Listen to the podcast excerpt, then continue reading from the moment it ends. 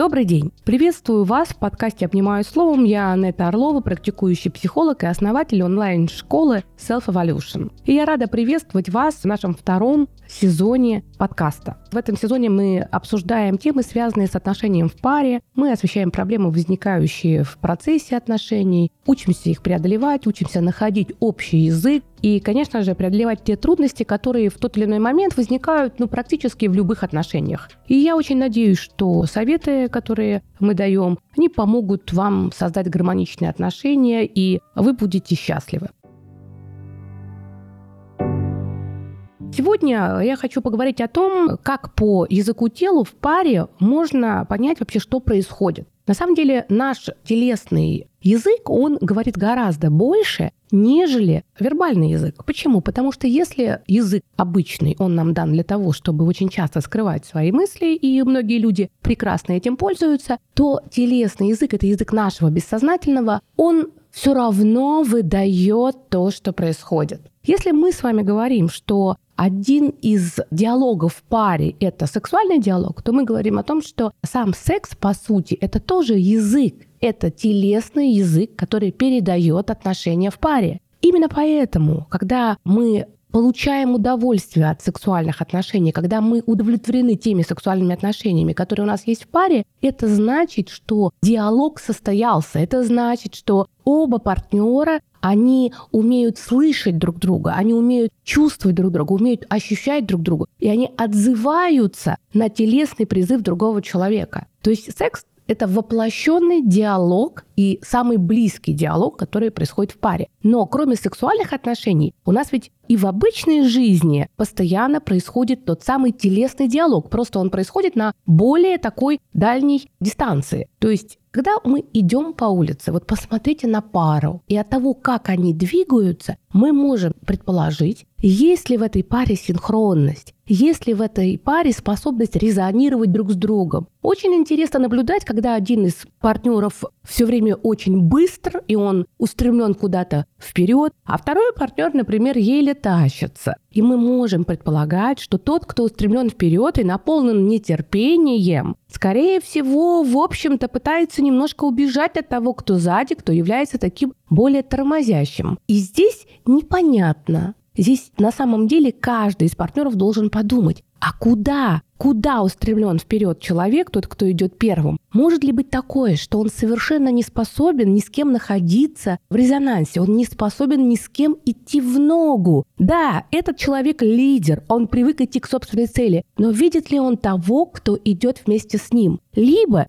он настолько сконцентрирован на собственной цели, что все те люди, которые рядом с ним, они для него не существуют. И тогда он не готов подстраиваться. Он не готов где-то подождать, он не готов где-то сориентироваться, упростить, может быть, уменьшить свой ритм для того, чтобы другой поспевал. Либо ему, наоборот, нравится все время быть впереди и указывать другому, что он где-то позади. То же самое касается и того, кто отстает. А насколько тот, кто отстает, вообще понимает, что он идет в ту сторону, куда ему интересно идти? Насколько тот, кто отстает, открыто говорит о том, куда он хочет идти? И, может быть, он вообще не хочет идти. Тогда возникает вопрос, а стоит ли двигаться тем путем, по которому идти ты не хочешь? И вроде бы такая простая история. Люди идут по улице, но мы можем увидеть, эти люди идут, и они друг на друга ориентированы, либо они идут и тяготятся друг другом. Люди садятся на диван. Вот в мой кабинет каждый день заходят пары семейные. По тому, как они сели на диван, уже можно определиться. Все-таки это люди, которые пришли к психологу для того, чтобы договориться,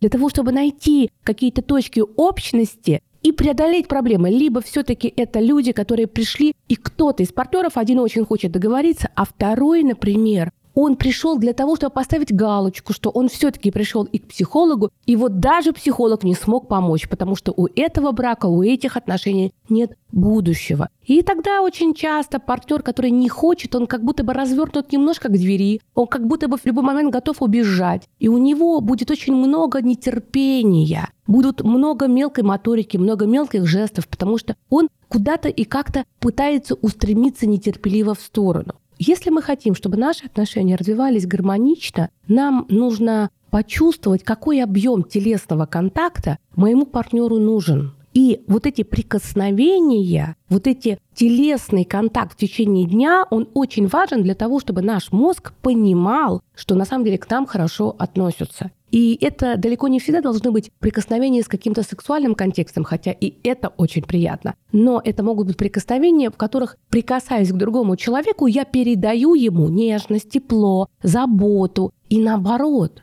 Бывает так, что люди буквально неделями друг друга не касаются, и тогда в отношениях вдруг постепенно начинает пропадать какое-то чувство безопасности. В какой-то момент для мужчины, например, у него возникает раздражение и гнев, почему у женщины снижается либидо. А на самом деле, если немножко посмотреть, то окажется, что на протяжении длительного времени телесно мужчина не проявлял к этой женщине знаков такого безопасного внимания. То есть того, что он к ней относится заботой, того, что он готов ей помочь, того, что он готов что-то для нее сделать. Даже, знаете, вот в магазине семейная пара, покупают продукты. Вы посмотрите, как они складывают в сумку. Гармоничная пара, они будут друг другу помогать. А можно увидеть, как дисгармоничная пара. Один будет все делать, другой будет как будто бы не включаясь, не прикасаться. Или, например, вы увидите, что один тащит все, потому что его нагрузили, а второй вообще ничего не хочет брать в руки. И это тоже будет интересная история, потому что это тоже про баланс отношений. Вот такие моменты, когда даже взгляд если пара, если партнеры встречаются друг с другом взглядом, это тоже считается прикосновением телесным, потому что когда мы касаемся другого человека взглядом, мы на самом деле ему говорим о том, что он есть, и мы говорим о том, что он нам нравится. Посмотрев на другого человека с симпатией и сказав ему в этот момент что-то хорошее, на самом деле мы повышаем уровень эндорфинов у него в крови. Он к нам начинает больше притягиваться. А почему? Потому что у него на нас формируется вот этот стимул-реакция. То есть он от нас получает позитив. И наоборот, если мы смотрим на человека и говорим ему что-то неприятное, то на самом деле он это запоминает. Поэтому если уж вы хотите сказать что-то неприятное, лучше всего, если вы в этот момент на человека смотреть не будете, скажете это тогда только по звуковому каналу, он это получит, нежели он еще увидит, как вы на него рассерженно и гневно смотрите. Пробуйте посмотреть вообще на собственное выражение лица. В паре очень важно. Люди, которые друг к другу хорошо относятся, они чаще встречаются взглядами. Поэтому, когда вы встречаетесь взглядами, ваш взгляд тоже должен быть достаточно оптимистичный. И, конечно же, вот этот язык тела, когда каждый из партнеров сидит в собственном телефоне, это, к сожалению, большая проблема. Поэтому не бойтесь сказать, что у вас в течение там, вечера, например, должны быть определенные детокс-часы, когда руки вашего партнера свободны от гаджета. Потому что если руки заняты гаджетом, глаза заняты гаджетом, то язык тела партнера будет нам все время выдавать, что мы ему не интересны и что его интерес в другом месте. Безусловно, это будет постепенно влиять на наше ощущение собственной нужности, собственной уникальности. И в конце концов это будет сильно отражаться на сексуальных отношениях, потому что как будто бы нужно резко переключиться из состояния абсолютного автономного, где каждый живет своей собственной жизнью, вдруг нужно немедленно сблизиться настолько тесно, как это предполагает секс и сексуальные отношения. Поэтому я хочу сказать, что через язык тела мы человека привлекаем, но через язык тела мы также можем его оттолкнуть. Если мы замыкаемся, если мы демонстрируем всем своим видом, что мы не любим партнера, если мы от него отворачиваемся, если мы все время пытаемся, вот он находится в помещении, а мы все время удаляемся, это очень частая история, когда мы можем посмотреть, как в семье люди перемещаются по комнатам, то окажется, что если один партнер постоянно уходит от другого, стоит задуматься, что происходит. Может быть, имеет смысл попробовать поразмыслить, где в квартире мы проводим совместно время. И, может быть, эту тему для совместного времяпровождения ее нужно поднять. Иногда бывает так, что один из партнеров постоянно куда-то двигается, а второй немедленно его преследует. То есть как будто бы один это взрослый родитель, а другой такой маленький ребенок, который боится быть оставленным. Вот в этом контексте тоже, если вы за собой замечаете, что ваш партнер устает от такой огромной близости, такой чрезмерной близости, значит, вам вместо того, чтобы постоянно за ним ходить, нужно наоборот найти для себя пространство, время, занять себя для того, чтобы у партнера оставалось пространство для того, чтобы хотя бы немножко побыть самому. Потому что если профицит нас, если нас чрезмерно много, то даже самые хорошие отношения постепенно они начинают становиться душными, как будто бы человеку не хватает пространства для какого-то собственного бытия. И тогда даже классный, замечательный, прекрасный партнер, он все равно как будто бы становится не так интересен. Ну и, конечно, я хочу сказать, что все те жесты, открытые жесты, улыбка, вот это вот жесты, которые направлены вверх, то есть когда мы о чем-то рассказываем, показываем вверх, когда мы демонстрируем запястье, когда мы улыбаемся, когда мы встречаемся взглядом и открыт взгляд, это все то, что говорит партнеру о том, что мы, а, к нему расположены, б, мы не держим камня за пазухой. И это располагает. И в течение дня, если вы прикасаетесь к своему партнеру, если вы погладили своему партнеру, если вы сказали что-то хорошее, то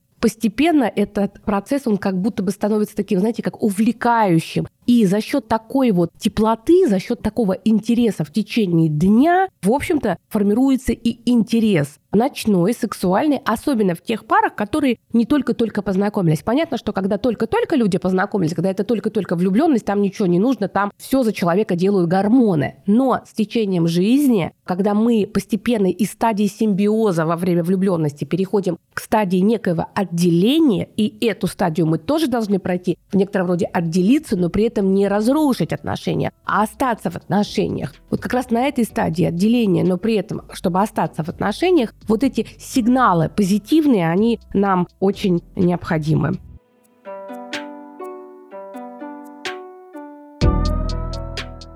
Я вам желаю, чтобы в вашей жизни как можно больше было позитивных, классных событий. И если у вас есть темы, которые вас интересуют, вопросы, которые вы бы хотели бы задать, не стесняйтесь, сообщите, напишите. Вы можете сделать это, оставив отзыв на Apple Podcast или зайти ко мне в Telegram-канал, оставить комментарий под постом о подкасте. И буду рада видеть вас в числе моих подписчиков, общаться с вами. Я надеюсь, что вам был полезен этот выпуск. Если это так, то я попрошу вас поставить сердечко на Яндекс Музыки. Напоминаю, что наши выпуски будут выходить каждый четверг. Слушайте их на удобной для вас платформе.